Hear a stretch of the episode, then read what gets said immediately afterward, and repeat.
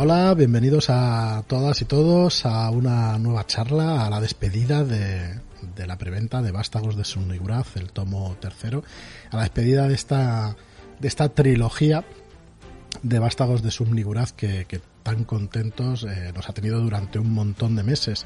Es un placer para nosotros eh, presentaros aquí a los autores y tener esta charla final de, preventa de estos tres tomos. Soy Fran Valverde y me acompaña Rubén G. Collantes. ¿Qué tal, Rubén? ¿Cómo estás? ¿Qué tal, familia? Un placer estar aquí con, vosotros. un placer para nosotros tenerte por aquí, de verdad que sí. Y, y Esculapio Cero, Enrique Camino, ¿qué tal? Escu, ¿cómo estás? Hola, yo nunca he hecho un, un, directo de estos. Espero que hayáis traído la máquina esa que pone pitidos encima de las voces de la gente. ¿En serio? No. Pensaba que antes era como que era coña o algo. No, no, no. Ostras, pues mirad, aquí en primicia, en primicia en, Shadowlands. Nada, es un placer que estés por aquí con nosotros, Escu, de verdad. Lo sé, lo sé. Pero gracias. Muy bien, pues nada, como la, la, modestia nos embriaga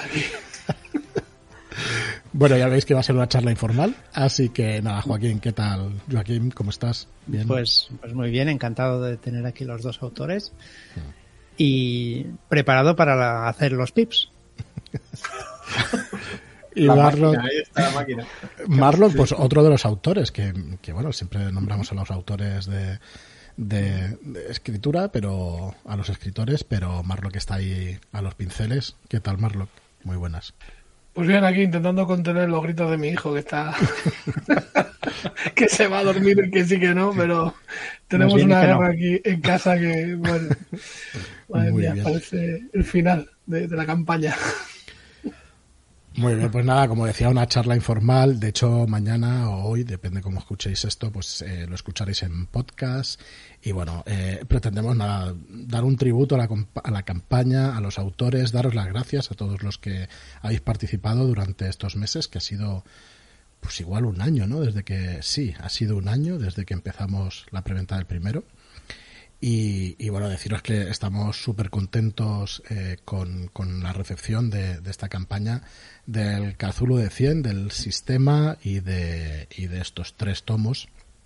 Y si me permitís voy a hacer un poquito de, explicación, una última explicación de lo que es la preventa, porque quedan 24 horas, ahora mismo 23 y algo, ay, perdón, 25 horas y, algo, y voy a hacer ya eh, el último el último recordatorio para que os acerquéis a nuestra página web, a shadowlands.es barra vástagos 3 y el que no haya visto los detalles, pues que tenga todavía una oportunidad para poder participar de esta preventa. Eh, luego os queremos enseñar el manual para que, bueno, el que no quiera ver spoilers, pues que cierre los ojos un, rato, los puede escuchar, pero me gustaría pues que vierais el, PDF del manual, cómo luce y todo lo que trae. Venga, vamos a echarle un vistazo a la web de preventa que por lo que veo me ha troleado un pelín, pero bueno, ya la tengo aquí delante. Eh, como ya sabréis, muchos de los que habéis participado, o todos los que habéis participado, eh, está en preventa y mañana es el último día. Vástagos de Sunniguraz, el tomo 3. Se compone de dos escenarios, Trending Topic y Principio. Y bueno, teniendo aquí los autores, espero que me corten con cualquier metida de pata que pueda hacer, por favor y, que me digáis cualquier cosa que en algún podcast quizá me haya colado o algo, pero bueno. Aquí tenéis los dos. Eh, los eh, tenemos el tomo 3, perdonar, y el estuche de coleccionista para que podáis meter los tres tomos de Vástagos de Subniguraz. La verdad es que tenemos muchísimas ganas de, de recibirlo esto de imprenta porque, bueno, va a tener un aspecto fantástico y creemos que, es una cosa que redondea pues esta colección que, va a ser valga redundancia pues de coleccionista. Como decía pues queda un queda un día de preventa y por 39.95 podéis haceros con el tomo 3 más el estuche Providence. Acaba mañana del 2 al 23 de julio y tendréis el envío gratuito Hemos puesto ya los envíos a partir de septiembre porque normalmente nos han tardado siempre un mes en llegar los libros, pero la imprenta está, no sé si sobrecargada de trabajo o es que con la normalidad del coronavirus eh, empiezan a tener más trabajo y están un poco saturados. Están tardándonos mes y medio, dos meses y no queríamos pues engañar la fecha de salida porque no, no es lo que solemos hacer. Como siempre, este libro, 128 páginas a todo color, es tamaño letter y como ya sabréis, pues Rubén G. Collantes y Enrique Camino en la escritura y en, los pinceles, pues Andrés Saez Marlock. Tenemos dos escenarios, Trending Topic, que, que ahora dejarán los autores que los expliquen, aunque sea por encima, y Principio. Y tenéis aquí también los ejemplos de dobles páginas de maqueta, pero que ahora lo veremos en el propio, en el propio libro en el PDF. Tenéis al final, si alguien quiere hacerse con algo de la colección de productos de Tulu de 100, pues tenéis al final eh, Guamache, tenéis el Guamache quedan, no sé si quedan 5 o 6 unidades, o sea que bueno, la, la reedición la tendremos en, en breve. Nazar Slot, Vástagos de Subnugaras tomo 1, tomo 2, la pantalla que nos quedaban algunas unidades pero muy pocas de la preventa anterior y las últimas unidades también de historias de terror. Eh, volvemos al, lienzo y esto, bueno, estamos muy contentos porque quiere decir que, el terror en España, en el rol español, está en enhorabuena, funciona muy bien, la verdad. Es lo que más no funciona, por lo menos a nosotros. Eh, algo tendrá que ver con el logo, claro, de los tentáculos, pero realmente nos ha funcionado incluso mejor que Dungeons. Eh, están a la altura, pero es verdad que, que Tulu y estos Mm, Shadow Shot también esta historias de terror, por ejemplo, pues también está agotándose rápidamente en distribución.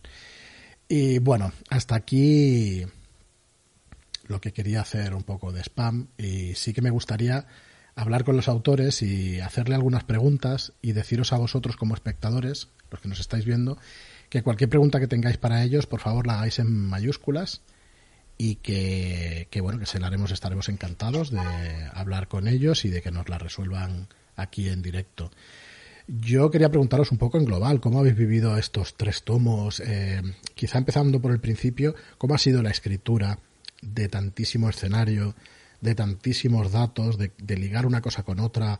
Porque es, mm, corregidme, pero es quizá la campaña más grande que se escribe en este país, o irá por ahí.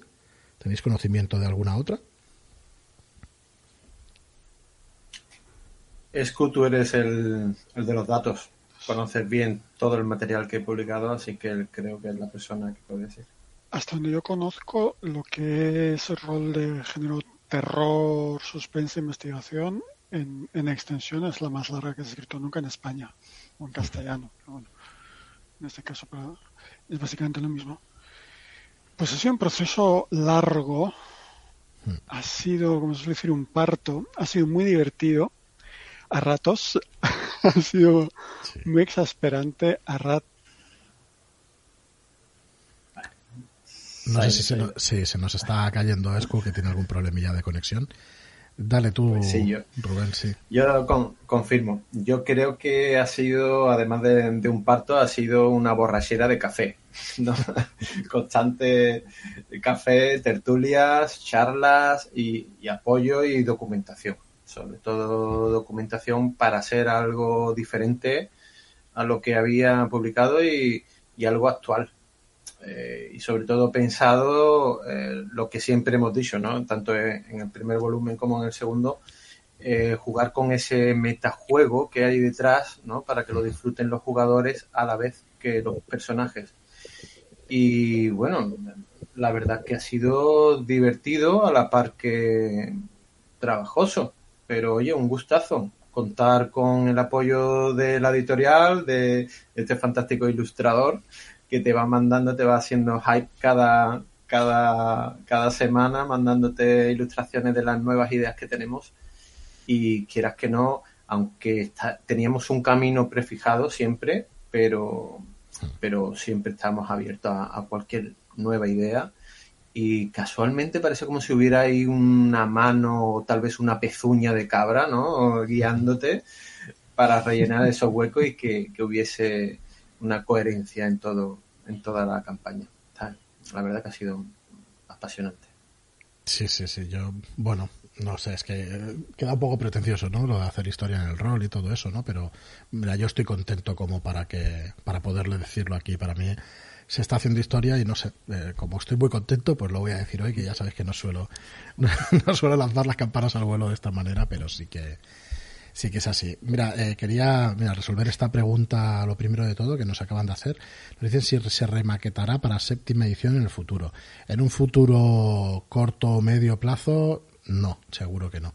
Dentro de unos años no lo sabemos, no lo sabemos ni nosotros, ni yo creo que tampoco vosotros, ¿no? Salino y los autores. Por ahora no es la intención remaquetarlo ni que salga para séptima edición. Nosotros empezamos con Cthulhu de 100 y hemos estado durante un tiempo, al final conseguimos eh, editar cosas para la llamada de Tulu y las dos líneas vemos muy difícil que convivan. Entonces hemos decidido apostar por la llamada y Cthulhu de 100 pues queríamos acabar esta trilogía pues pues, por todo lo alto, ¿no? ¿Por qué no decirlo? Y, bueno, va a ser un respeto a, también la gente que lo compró y todo eso. Y, bueno, por ahora no tenemos pensado. Quién sabe si con, con una edición para que, para que salga internacionalmente dentro de tres, cinco años en inglés y se puede, pero no tenemos ni idea. Y esa sí que es, es la auténtica verdad. Eh, por ahora, pues disfrutemos de esta edición de, de Cthulhu de 100. No sé si ya nos acompaña Escu, ¿estás por ahí? Está, lo vemos por aquí, pero Yo creo que sí. Ahora sí, ahora sí. Pues nada, si quieres darle. Sí, quería decir que esto va a ser un poco así, asíncrono, me temo. Lo siento mucho. No te preocupes. Que como toda obra de ficción, pues eh, lo que decía, decía Rubén, nosotros empezamos con un, con un lo que queríamos, que yo creo que se ha cumplido lo que ocurre es que, claro, eh, una vez te pones a, desarrollar las tripas de cada escenario, pues van apareciendo nuevas ideas, van apareciendo cosas que, que llaman a nuevas conexiones. Entonces la, propia criatura sola va, va evolucionando, valga, valga la metáfora, y se nos ido de las manos. Afortunadamente, pues bueno, gracias también a que había unos plazos definidos, a que estaba vosotros como equipo diciendo de cortar donde sea necesario para no, para no salirnos de madre. Pero bueno, eso, la, ventaja es que ha dejado la puerta abierta a sacar cosas extras, como era Nathan Slot o como era Mordulac, que bueno, por lo menos es un material que no se ha perdido, ¿no? Sí, te íbamos perdiendo, Escu, pero se ha entendido perfectamente lo que decías, o sea que, nada, nada, se ha cortado un par de veces, pero se ha entendido el mensaje global. A ver, al final sí que es verdad que es un, es un trabajo de equipo, lo que pasa es que, bueno, yo la soledad de los autores, la verdad es que, joder, no la recomiendo a nadie, que se, me imagino lo dura que puede ser, que yo no lo soy como autor. Y por otro lado, pues Marlock también con las ilustraciones, ¿no? Que, que ha sido también, o sea, es un, es un tema difícil y es un tema que son muchísimas ilustraciones, muchísimo trabajo durante un año y pico, porque ha sido un año y medio, diría yo. Yo diría que una de las o sea, de los retos, así más, más intensos que he tenido han sido en el primero y en el último, ¿sabes? Han sido eh, el primero por desconocimiento de no saber si iba a salir bien, si, si la apuesta por, por el retoque fotográfico, por eh, ese cambio de, de aspecto y tal, iba a funcionar, iba a gustar. Y luego en el tercero porque mantener el, nivel que en el primero creo que, fue cogiendo inercia y, el segundo salió bastante bien. El tercero, eh, o sea, no sabía lo que me iba a encontrar y, me daba un poco de, miedo, ¿sabes? Y, yo creo que han sido los dos momentos así más críticos que he tenido en esta campaña. El principio, el, el, principio del principio y el principio del final. Bueno, estoy enseñando... Hay que decir que, es la mejor, ¿eh? Lo garantizo 100%. La mejor de, las tres partes. Esta tercera, este tercer tomo. Mm, totalmente. Bueno, yo estoy enseñando ahora imágenes mientras hablábamos de este tomo 3. El que no quiera spoiler, un poquito tarde, perdón. Que cierre los ojos ya. Que cierre los ojos ya, porque, porque la va a tener. Pero bueno, voy pasando un poco rápido, pero para que veáis un poco el aspecto, quería enseñarlo entero. Spoiler a traición, ¿no? A traición, a traición directamente. Bueno, no creo que nadie tenga memoria fotográfica, y, pero al que la haya tenido, Le irán pues, pausando, le irán pausando ahí. Mis disculpas. Podéis abrir los ojos ahora y volverlos a cerrar en, en cero coma. Aquí estoy enseñando la del portal de bienvenido, del portal de conocimiento de bienvenidos a Arkham y toma spoilerazo. Pero bueno, al final Es un, detalle que, es un detalle que en esta campaña se visite un lugar tan emblemático, ¿no? Sí. Entonces, eh, para mí también fue un gusto el poder dar eh, una imagen ¿no? un tanto más actualizada de, de cómo sería Arkham. Exactamente. ¿Cómo, cómo es Arkham hoy día? ¿No? Eh, Hay por ahí un suplemento que te habla, pero claro, estamos hablando del 1990 y pico y tal, pero actualmente en 2020, ¿cómo sería Arkham?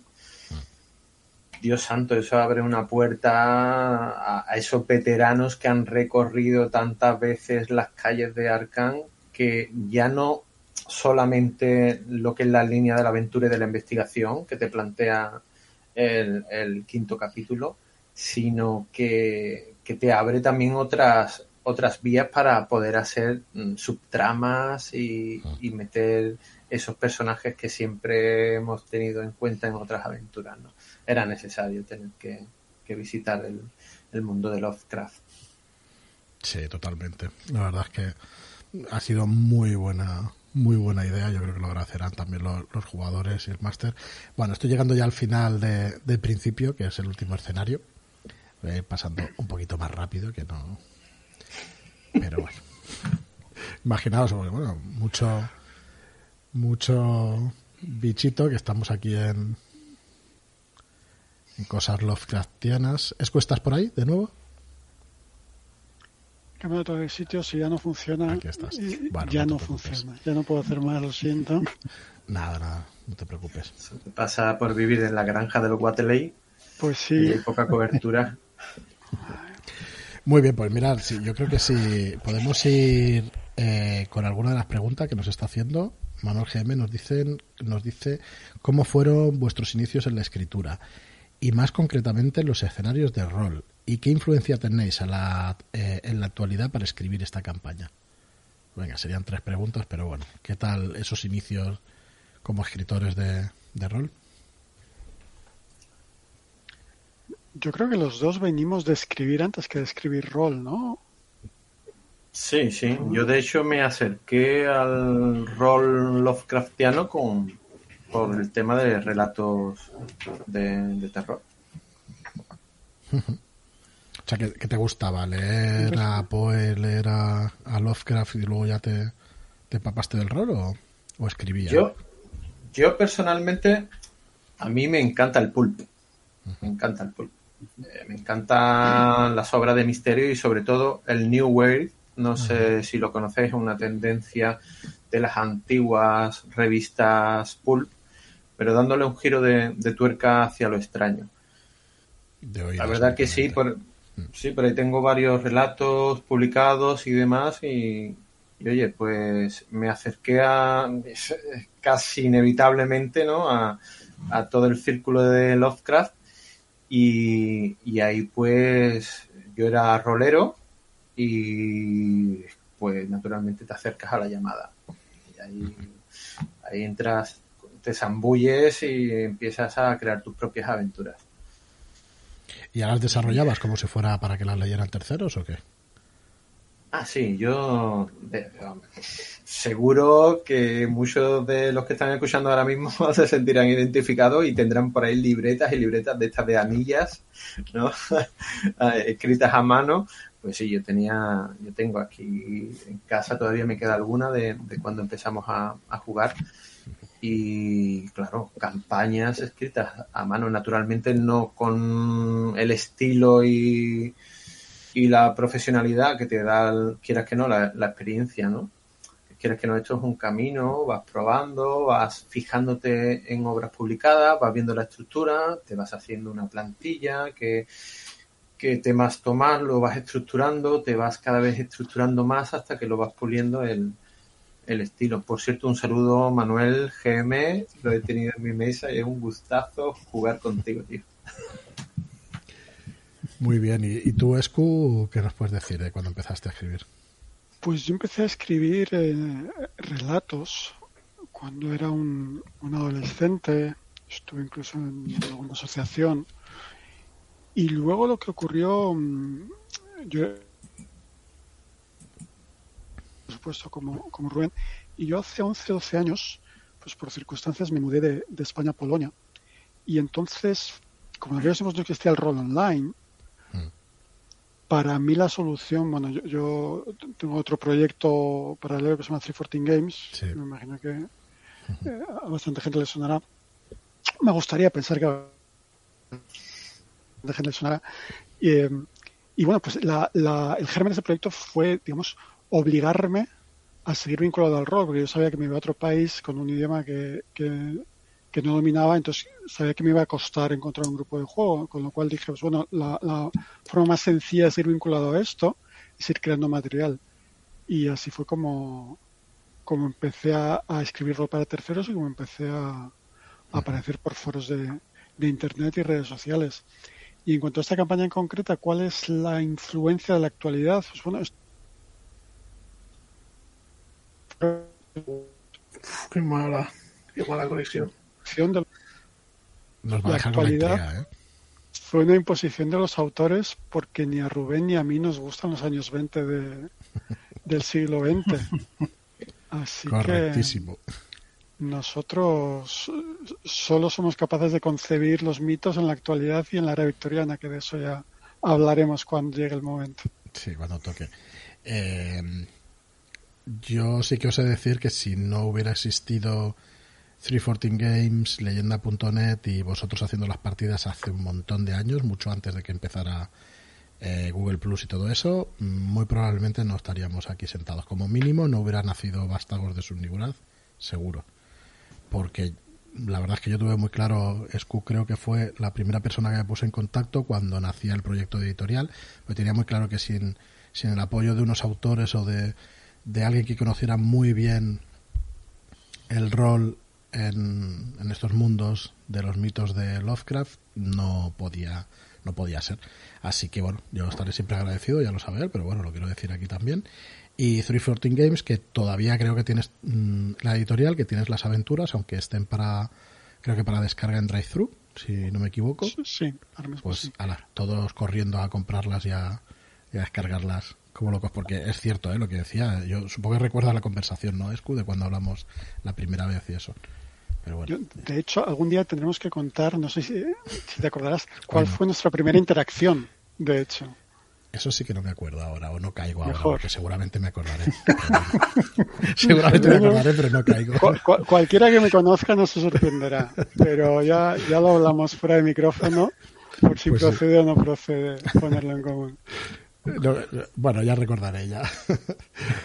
Nos preguntan también, Arturo. Bueno, yo quería que dejar Ac- Acabáis de sacar la web, perdón, acabáis de sacar la web y, y os escribís por una cosa de la web y a partir dijiste, pues Vale, mira, vale, ahora que vale. estamos hablando, por cierto, Sí, pero curiosamente yo la idea la tenía. Bueno, es igual, ya, ahora queda Sí, muy sí, de decirlo, pero la tenía desde el primer momento, porque es verdad que, que embarcarse en un proyecto así sin, sin apoyo de alguien que conozca muy bien el tema, como que los, los puntos se van ligando, ¿sabes? Se van, se van uniendo y al final, pues, bueno, pues cuadra todo bastante. Sí, bueno. eh, yo para el que para el que lo desconozca, eh, mucha gente dice, bueno, eh, Cthulhu de 100 es un- como una especie de apéndice a la llamada. Realmente aquí publicado en español creo que fue la que fue abriendo brecha a Cthulhu de 100. Pero 100% O sea, seguro, Totalmente. sí. Para los que llevamos bastante tiempo en esto, eh, sabemos que le debemos mucho a Cthulhu de 100 al traer eh, ese tipo de, de aventura de género Lovecraftiano al español, que aquí no existía, básicamente. 100% convencido. Ya os digo que, que mucha parte, de, digamos, del éxito, entre comillas, de Shadowlands o de, de Vástagos y, y toda la línea es de del esfuerzo de Escuela a la hora de hacer el manual, de toda la gente que lo apoyó, que se descargó y que muchísima gente de este país lo conoce muchísimo más de lo que parece. ¿eh? O sea, la verdad es que... Bueno, esa, esa fue la, la razón por la que nos decidimos a dar un formato físico, ¿no? Era un, era un tributo, ¿no? No esperábamos que tuviese la acogida que tuvo. Cierto. Sí, sí, la verdad es que eso es así. Bueno, Marlock, te preguntan que por qué elegiste el fotorrealismo para esta campaña. que ha quedado muy bien. Arturo nos pregunta esto, que ha quedado muy bien y da su opinión, pero que era una apuesta arriesgada por alejarse de lo habitual. Bueno, pues ahí está la respuesta. Porque eh, una de las razones eh, que se busca, quizá, o sea, es que tiene razón, es arriesgado, pero creo que también es bastante resultón, efectista. Eh, quizá no estamos acostumbrados del todo a este tipo de, de trabajos, pero en los videojuegos, que yo me, me gusta mucho el tema del mid painting, me gusta cómo, cómo trabajan, ¿no? Entonces, siempre he pensado que ese estilo le pega mucho a, las ambientaciones pues actuales y tal, y pensaba que podía conseguirlo. Y en algunos casos con mayor o, menor fortuna, creo que se ha conseguido. Y, el resultado, pues pienso que es bastante atractivo visualmente. Eh, encaja muy bien con lo que creo que se buscaba, que, que fuese pues eso, algo que recordase a, tu día a día, ¿no? A, cosas que puedas ver ahora, ¿no? Los dibujos a lo mejor pues se van un poco de eso. Y la fotografía, pues creo que en un mundo tan mediático, tan, tan directo como el que vivimos, pues es una fórmula que funciona muy bien y que con retoque fotográfico pues se pueden hacer cosas muy chulas. Entonces, bueno, me la jugué, pero es que cada, cada dos por tres me la juego cambiando de estilo. No, yo tengo que decir que no es nada fácil, para nada fácil, no es nada fácil encontrar las imágenes adecuadas y, bueno, y retocarlas y eso, ni qué decir tiene, pero es que la dificultad en escogerlo y todo eso, que... Para mí la dificultad, la gran dificultad está, eh, que es un poco... Eh, o sea, poco gratificante a veces es el eh, cuando trabajas una imagen que queda que no parece que la hayas hecho nada y, y luego que no, se, no suele pasar tampoco demasiado, siempre se notan las costuras, las buscas, las encuentras. Pero quiero decir que, que hay trabajos con los que me siento bastante contento del acabado, ¿no? De, de ese, de ese proceso que no, es más natural, ¿no? Que parece que no se haya tocado demasiado y tal y, no sé, pienso que, está bastante integrado y eso es algo que, me gusta. Lo que pasa es que, pues lo que digo, no se suele, no se suele ver tanto, ¿no? O no sé, no se aprecia tanto. Sí, a ver, yo creo que también son costumbres y acostumbrar un poco también a la gente, ¿no? A, a, ver una cosa que no está acostumbrada, ni menos en, rol. La verdad es que no estamos nada acostumbrados, siempre ha sido ilustraciones, por la, yo creo que por la dificultad que decíamos antes de, encontrar. A ver, yo, ¿eh? yo, en ese sentido, por ejemplo, Vampiro fue una apuesta que para mí era innovadora, tenía sus cosas buenas, pero para mí la realización pues no, no acompañó. O sea, me parece que fue un, intento arriesgado y, y yo también... ahí está el éxito brutal que tuvo, ¿eh? Nunca se sabe qué parte tuvo gracias a, a, ese look, digamos, ¿no? A esa, a esa imagen. No lo sé. Bueno, siguen preguntando si saldrá edición en un solo tomo en un futuro.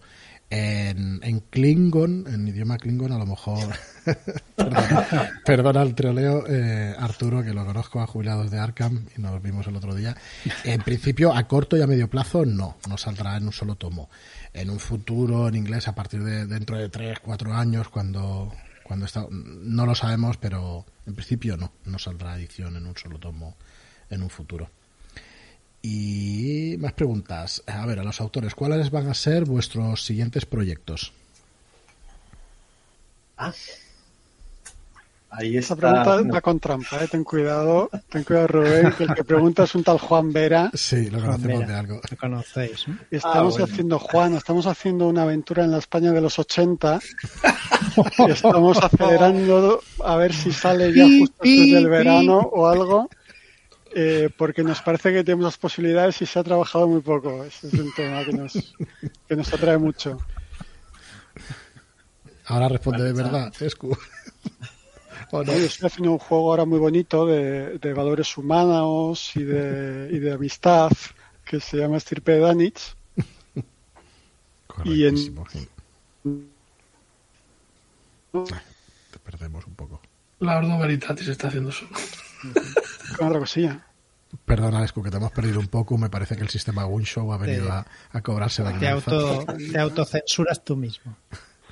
eso es bueno, eso es bueno. Nos explicaba Escu que está con estirpe Dunwick, eh, Dunwick en, en inglés y, Y bueno, que será un, juego de próxima publicación. Y lo segundo ya no te hemos escuchado. Escu, no sé si.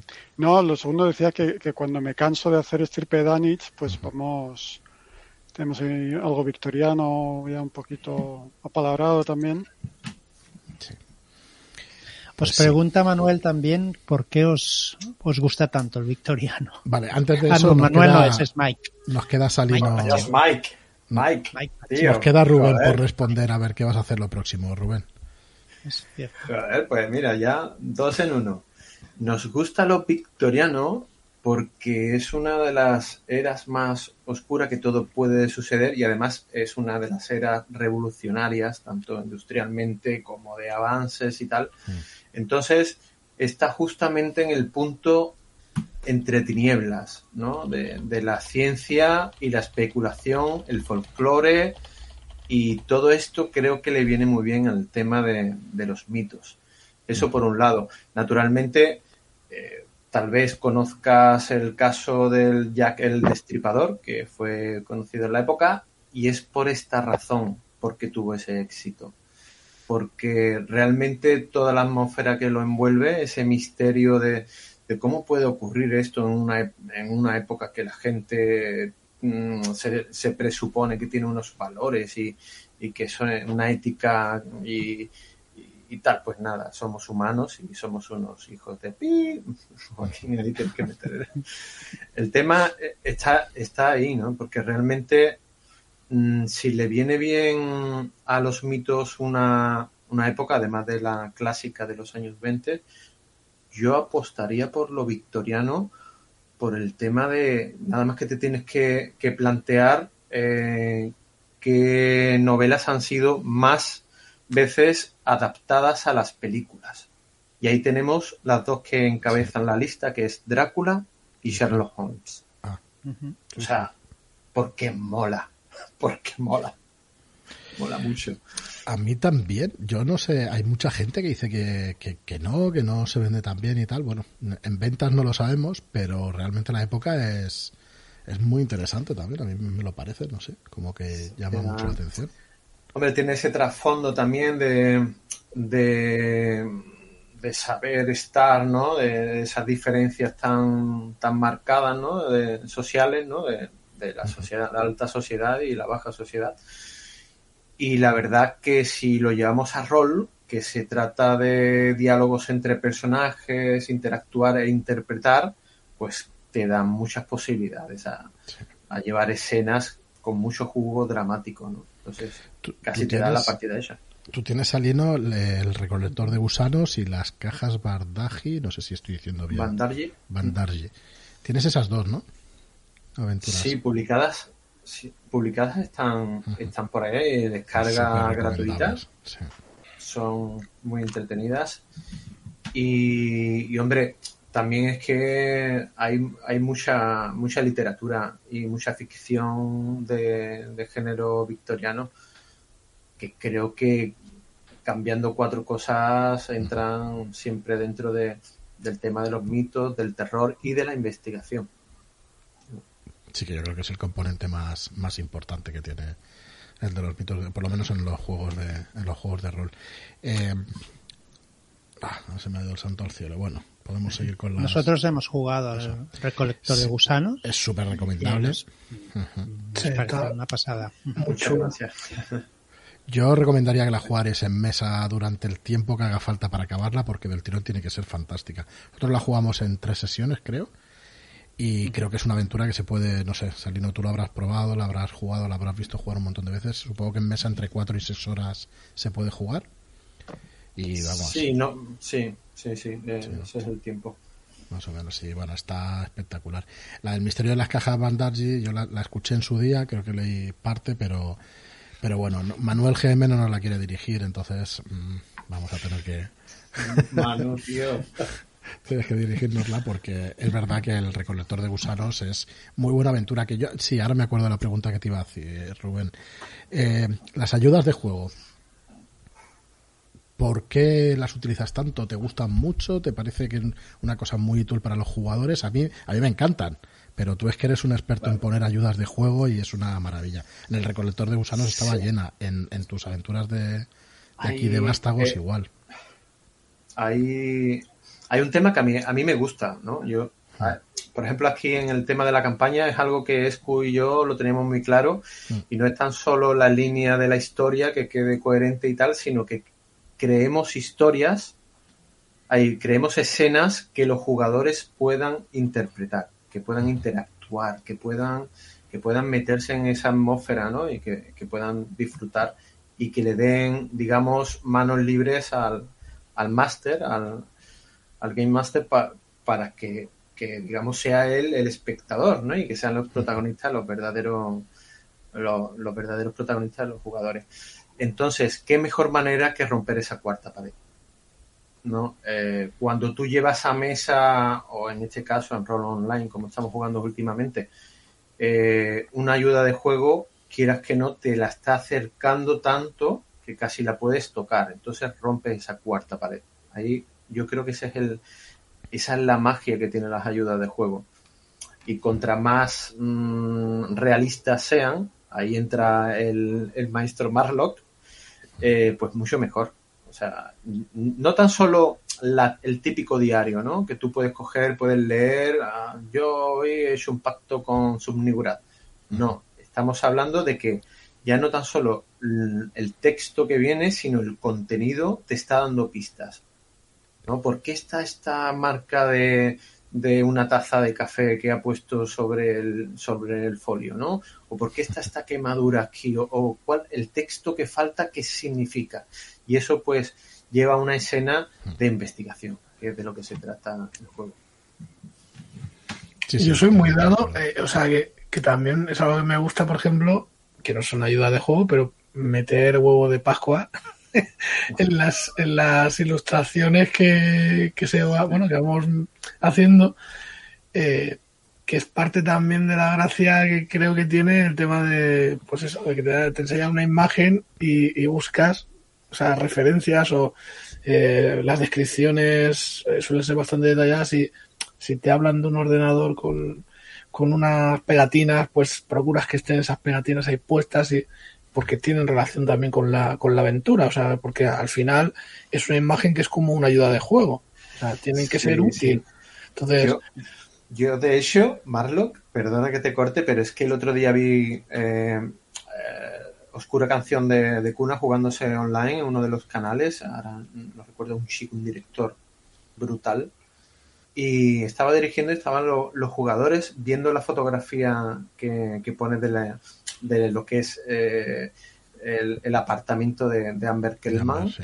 y estaba de fondo el cuadro Sí. el cuadro de Subnigurat y estaban todos los todos los jugadores diciendo tío eso qué coño es tío eso qué coño es Claro. ¿sabes tío Sí, qué sí. buenísimo Eso está muy bien, eso está muy bien por, por lo que decías tú, ¿no? Que las ayudas te hacen que, que tengas una escena aparte. Igual no quieres dirigir demasiado aquel día y sueltas todos los otros ayudas encima de la mesa y vamos, se hace la da, partida. te da la sesión sola Sí, sí, sí, está además que es muy divertido ver cómo reaccionan los jugadores ante esa información, ¿sabes? Porque tienes que, bueno, en primer lugar, si, si le das una imagen y te dicen, "Do- bueno, ¿dónde buscáis? O- Bueno, ellos mismos, ¿no? O sea, el apartamento se ve así. Tienes algo donde, pues vamos al escritorio, miramos eso que hay en la mesa, tal. O sea, eh, te da, te da un punto de partida de tu imaginación ya ahí partimos todos los personajes y a partir de ahí pues desarrollas la, la historia pero claro que sí eso te abre un campo brutal Volver a lo que decíamos del meta, ¿no? Que la aventura sea para los jugadores y no para los personajes. Totalmente, sí. Escu, que te tenemos aquí. ¿Cuál de los seis capítulos os gusta más o estáis más orgullosos? No creo que se deba responder a eso en público. Eh, siempre el último siempre el Siempre, último. eso siempre el siguiente, que- ¿no? El que se está bien. Eh, Sí. ¿Cuál de los seis capítulos os gusta más o estáis más orgullosos? podemos pasar a otra cosa. Se suele decir de los hijos, no todos tienen lo suyo, todo, cada uno, todo, Cada todos son todo- especiales por algo. Sí, sí. Todos son especiales por algo. yo hay uno del que estoy más orgulloso, eh, pero hay otro que me parece mejor. Entonces, ¿cuál, cuál es la respuesta, no? Yo, por ejemplo, de- del primer volumen, eh, por ejemplo, en el de, el de Oscura Canción de Cuna, sí tuve conciencia de, al escribirlo de que podía ser para jugadores eh, que se están iniciando en la llamada. Entonces, digamos que me guardé balas en la recámara, ¿vale? Entonces, ahí la fue soltando, ¿no? Mientras iba avanzando la, la campaña. No por ello mm, no es que pierda valor, al contrario, ¿no? Es una, una aventura más clásica de investigación, pero aún así tiene varios giros de tuerca que, que la hacen interesante.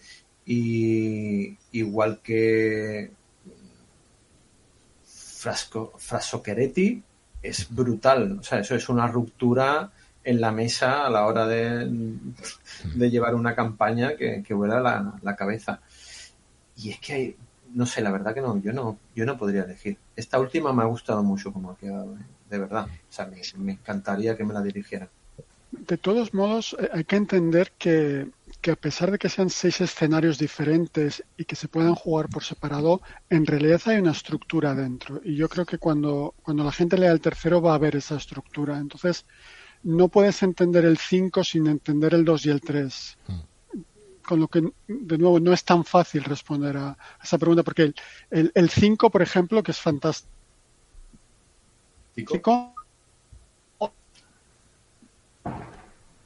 Fantástico el 5. Entonces, no, no, no es tan fácil, desgraciadamente, responder a esa pregunta.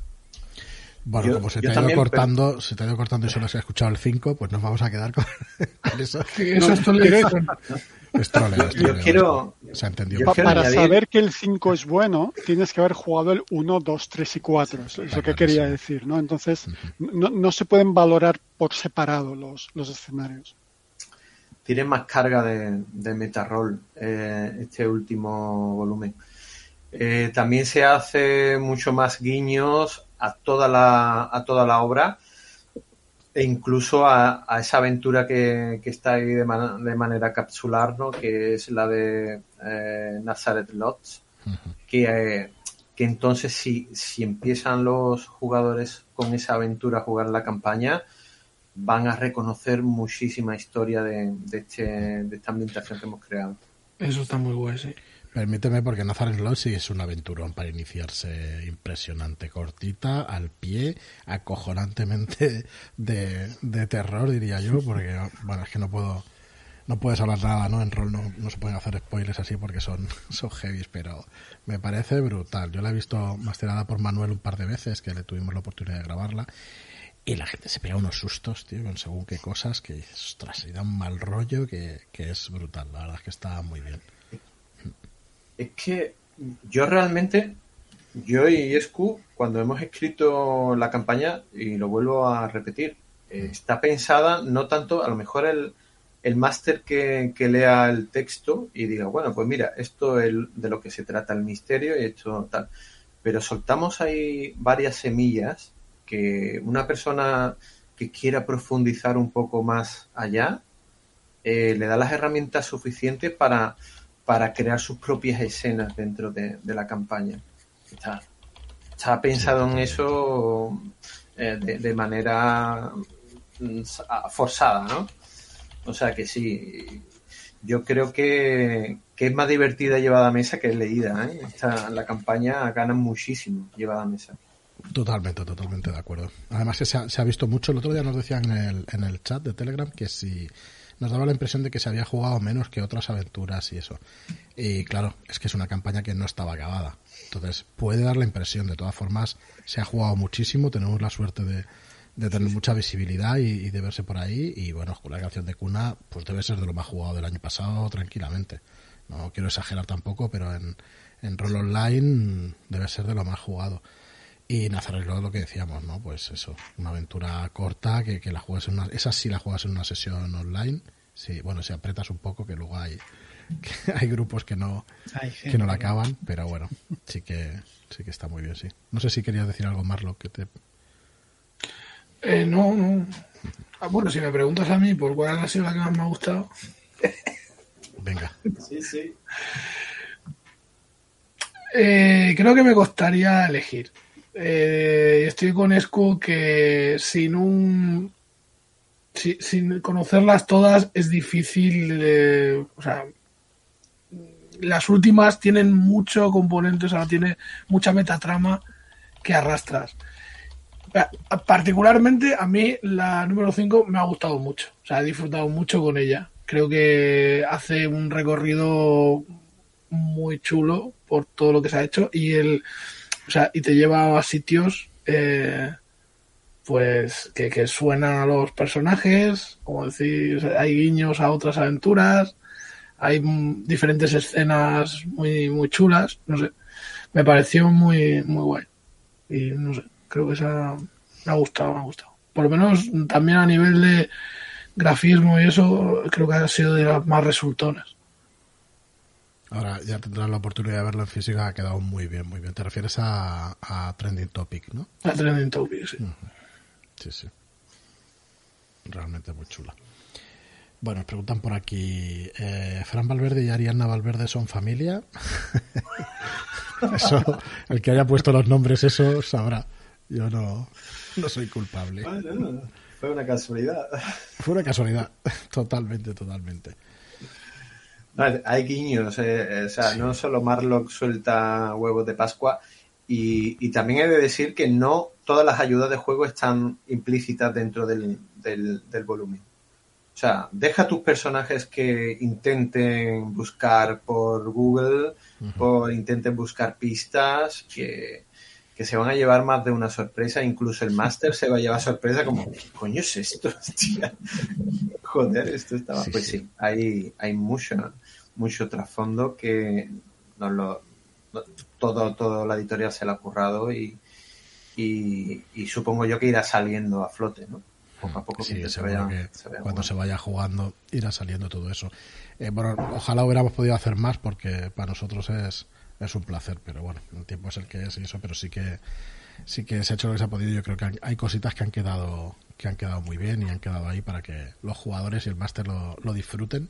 Y a ver, a ver, cada vez que sale, estaba pensando antes que no puedo estar callado, igual estoy más guapo callado, que igual cuando acabe todo esto podríamos hacer un sorteo, porque si no, no lo van a poder hacer, de cuántas veces sale ese retrato de, la escultura de, de Subniguraz y tal, esto de Providence en toda la campaña, y hacer un sorteo o algo de algún otro volumen, claro, porque el que lo esté, el que lo esté buscando tendrá los volúmenes, pero bueno, ya, ya le daremos alguna vuelta, pero eso estaría bien, a ver cuántas...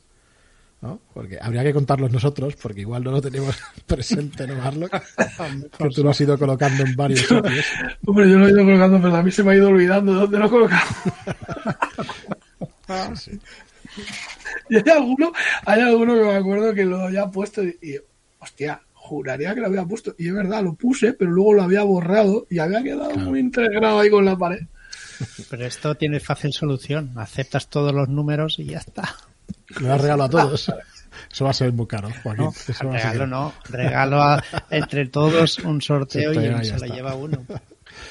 Bueno, espera, antes- de seguir- nos Perdona. dicen que Joaquín dirigirá Bastos de Subniguraz en la ShadowCon. Venga, Totalmente. buen regalo. En toda la gente. Se, se nos olvida, se nos olvida alguien también que, que ha participado de forma, bueno, ha hecho su, verdad. o sea, ha aportado su arte Totalmente. y me parece, me parece brutal eh, el trabajo que ha hecho, y es Calmujo, ahora, ¿no? Que, que ha hecho un trabajo magnífico con los mapas y, y que, no sé, creo que han enriquecido pues muchísimo lo que es cada uno de, de esos lugares, esas localizaciones. Así que no. Que... Es que te, te pierdes en esos mapas, ¿eh? Sí, es sí, sí, porque pasada. están cargadísimos de detalles y ahí también podéis buscar huevos de Pascua. Está, está petado, este sí que... Hostia, sí que, sí que me yo gusta. re- recuerdo cuando te enviamos el eh, las bodegas Neville, me parece, en mapa, ¿no? ¿Qué, qué pensaste cuando visteis? Porque es un derroche, el mapa ese es una pasada. No sé si, no sé si es el que más me gusta de todos, porque es, es brutal. Quien haya leído la aventura sabe que es un sitio que se puede entrar o no se puede entrar. eh, eh, que es algo alea- aleatorio, ¿no? Depende de, de cómo lleves la, la aventura. los jugadores, pero eh, con ese mapa sería un pecado capital no, no entrar dentro de esas bodegas e intentar hacer un plan de, de subterfugio, ¿no? Para poderse colar. Totalmente. El máster nada más que enseñe la patita del mapa de los jugadores. Claro, que, te lanza y dice, uy, aquí hay un mapa. Pues, ¿y- ¿y si vamos por aquí? no, y es que todos los mapas tienen una cantidad de detalles que, que te dan pistas. O sea, es que hay que estar atento porque los mapas tienen muchas pistas de lo que puede pasar o lo que puede. Y además que Calmujo es una persona que se documenta más allá de lo necesario. Sí. Yo estoy esperando ver impreso este último, una eh, que tiene cierto guiño a una película de acción de Bruce Willis, lo dejo ahí, porque eh, se puede tratar de, ese- de esa manera y creo que, que puede ser uno de los mejores planos que, que he visto jamás. eh. Yo, brutal. sin exagerar, creo que son los mejores planos que hay en una campaña. En, no sé si, si nunca de la llamada, pero de los mejores es segurísimo, eso es segurísimo. Internacional y nacionalmente, ¿eh? o sea, es espectacular los mapas de este hombre. Muy bien, eh, nos pregunta Manuel, no sé si estás por ahí, Escu. No sé si se ha vuelto a caer. Pero nos pregunta por qué te lanzaste a hacer, yo te lo suelto por si, por si nos escuchas, el podcast de no- eh, N del E, que es Notas del Editor, para el que se lo pregunte. Es un podcast que tenéis que escuchar, N. del E. que yo lo encontré en Spotify, no sé si se encuentra en algún otro canal o en algún otro podcatcher, digamos. Eh, tenéis que escucharlo, son, es verdad que hace tiempo que no graban, pero es estupendo. Salía también Tristan Oberon de Susurros desde la Oscuridad en algún programa que otro. Recuerdo esos dos últimos que analizaban también la séptima edición de la llamada y, y unas cuantas cosas y, y estaba muy chulo. Lástima, no sé si habéis ido. ¿Estás por aquí, Escu? No. No. ¿Estoy? Dime tú Ahora. si estoy. Ahora sí, Hola. ahora sí, ahora sí. Ahora. No sé si me has estado escuchando del podcast. Sí, sí, sí, sí, yo os escucho y estoy leyendo el, el chat. Desgraciadamente no. ¿Y yo por qué me lancé? Yo no he, no he venido a hablar de mi podcast, pero ya que salgáis al tema, a mí me dio mucha pena cuando por circunstancias de la vida dejamos de hacer el podcast de leyendas de Tulu, de leyenda.net, y quería recuperarlo de alguna manera. Entonces me puse a hacer NDL. Hacer un podcast una persona sola, pues es un poco aburrido, si estás más de 15, 20 minutos andando, así que cada, cada programa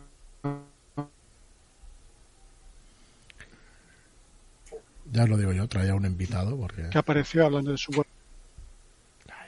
Y, y bueno, y eso se quedó por el camino porque oh, yo ya estoy muy mayor y hay gente por ahí con más tiempo, ganas y medios que yo, que lo hace muy bien. Y, y ese es el motivo.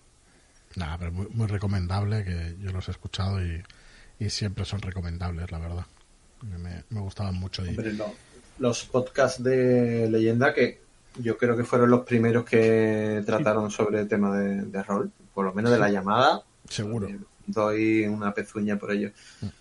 Y s- eran súper entretenidos y si te gusta el tema de rol y Cthulhu, son altamente adictivos. Sí, sí, totalmente. Imagino que siguen por ahí, ¿no? Yo es que hace, Sí, hace sí, además, tiempo- bueno, salvo la parte que empezábamos siempre con novedades, salvo Sí. esa parte, obviamente el resto es atemporal, o sea, eh, eh, cualquiera tiene, tiene acceso y, y las conversaciones siguen siendo válidas. Yo es lo que dice No salgo yo, que siempre es un activo. Correcto. Yo es lo que dice Salino, son los que, los que recuerdo, los primeros que encontré fueron esos. Y cuando empecé a escuchar podcast hace 15 o 16 años, porque lo recuerdo por mi hija, ¿no? no es porque tenga muy buena memoria, es que empecé cuando nació, cuando nació mi hija. Y los primeros que encontré de rol, es que yo juraría que no había ninguno que, que fueron los primeros que salieron. Luego ya empezaron, creo que No es País para PJs, de Álvaro Loman también, que, que salió, si no, unos años después, por ahí, por la época, no, no me acuerdo. Pero sí, sí, la verdad es que, que debemos unas cuantas cosas a Leyenda, a 314 Games, a Escu, a Salino. Salino también es guionista de una webserie de, de- que está en YouTube, además. Así que, bueno, me gusta también de decirlo. Eh, dinos el título, que yo he perdido el hilo ahora. Sí, esto fue una, una serie que intentamos hacer mm, a coste cero, una web serie, el caso Pikman, y fue una experiencia, pues, más que nada, pues para ganar Sí, un poco de, de- de bagaje con el tema de, de producción, guion y interpretación, ahí entrábamos todos, ¿no? Y, y la verdad que fue una gozada. De hecho, estuvo nominado a los premios andaluces de audiovisual, quedamos finalistas, y después de ahí contaron con nosotros mm, para... Fue justamente cuando estaban las web series en, Sí. en la cresta de la ola. Y oye, pues funcionó bastante bien. Nos abrió muchas puertas que luego yo tiré por otro lado, pero compañeros que trabajaron conmigo en esa web serie tienen su propia productora y están trabajando en el tema audiovisual. O sea que, Joder, pues que fue buena idea. Sí, yo re- recuerdo perfectamente decir, ostras, el, el, el autor de, del guion del caso Pitman, hostia, me quedé... Hay, hay una anécdota después de, de rodar esta web serie y bueno, pues se coló en varias eh, en varias parrillas y demás porque fue justamente en el momento en que el tema de ver series en internet era como, uy, ¿esto qué es? ¿No? Sí. Esto que es nuevo. Entonces, eh, hubo varias gente que nos abrieron las puertas. Nosotros le presentamos la Biblia de, de una historia que trataba sobre investigación sobrenatural, sobre los mitos de, de Shulu. Y se la presentamos a Tres Media. Y a Tres Media dijeron, hostia, qué buena idea y tal, pero ahora mismo no entra dentro de nuestra, o ¿sabes? sea, de nuestro estilo y tal, hacernos hacernos algo así en estilo resines y gin tonic, ¿sabes? De la serie esta de, se Antena eh, 3 que se y venden. oye que tenéis aquí bastante calidad y os compramos la serie. Nosotros dijimos, bueno, ¿esto qué, qué mierda es? Y a los meses salió True Detective.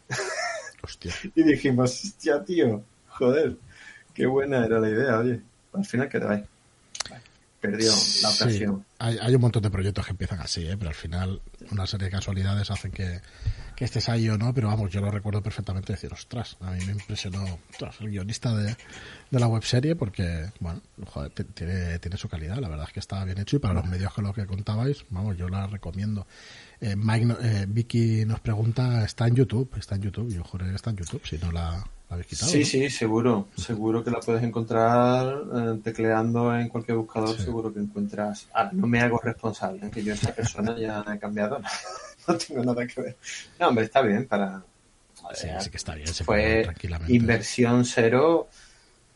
Yo puedo estar aquí una hora hablando de cosas que sucedieron lo- en las grabaciones de cada capítulo, pero cosas sobrenaturales. ¿eh? O sea, Pero, o sea, tú también echabas una mano, ¿no? En la grabación y todo eso.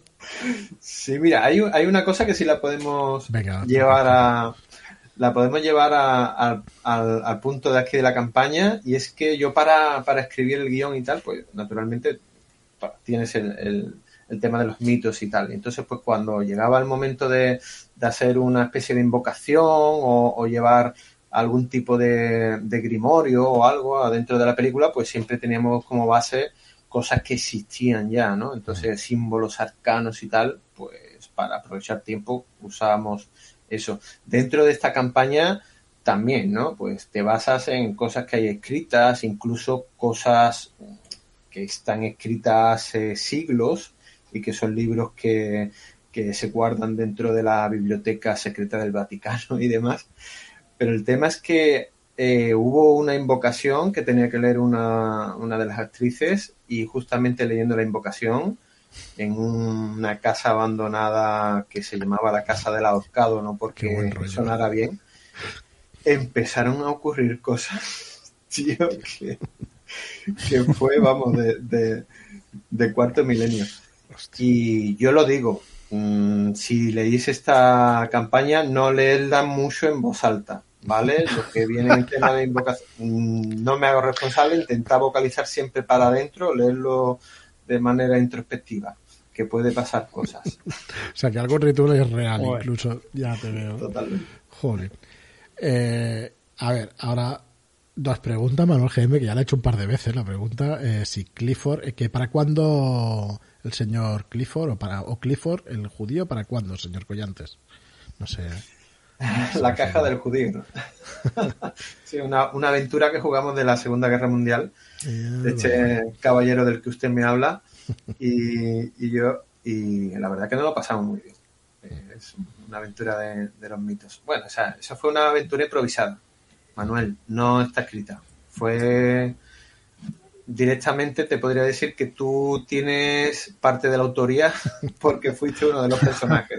No había nada escrito. Sorpresa. Pues ya sabes, Manuel, a pedirle royalties a, Salino.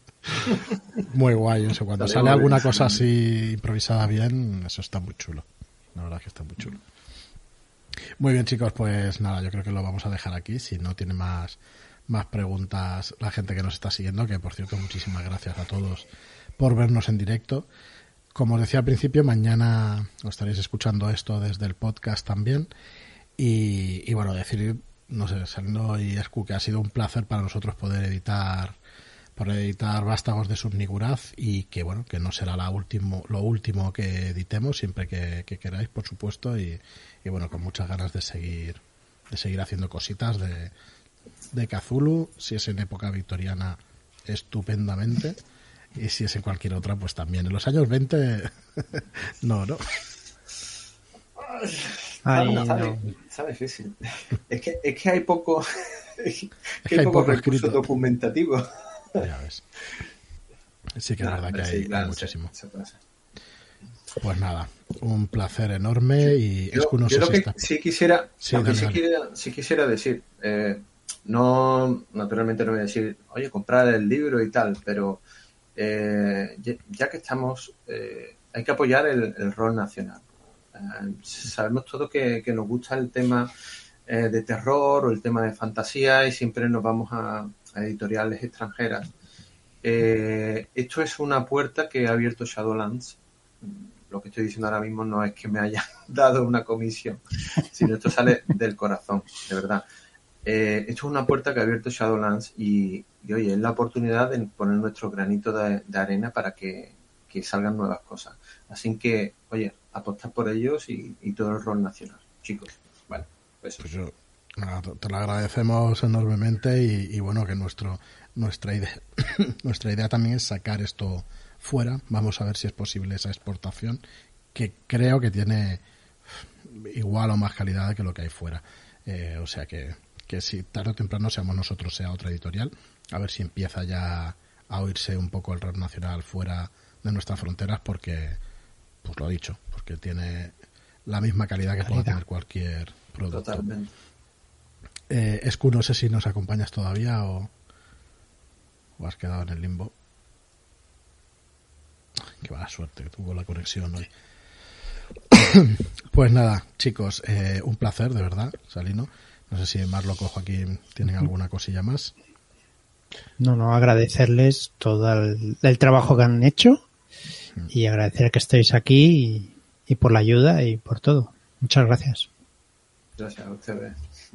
Pues yo, la verdad es que también eh, he de decir que ha sido un gustazo trabajar con ellos. Eh, seguramente haya más proyectos en los que eh, crucemos camino, así que no, estoy deseando embarcarme en más aventuras. Muy bien, pues muchísimas gracias a todos. Como bueno, Escu, buenas noches. Mañana ya, ya hablamos, porque qué lástima de conexión. Eh, que no ha podido acompañarnos como, como merece y, darle también las gracias a Escu, como he venido repitiendo, porque realmente sin él, 314 Games, Leyenda y todo lo que hemos estado nombrando, un montón de gente en Leyenda, Tilingas, bueno, una infinidad que, que me voy a dejar nombres seguro si quiero decirlos. Eh, gracias a todos los que nos estáis escuchando, a los que nos habéis apoyado y, nos apoyaréis. Gracias y, y, nada más. Nos vemos en la próxima campaña, por supuesto. Hasta luego. Chao. Adiós. Adiós.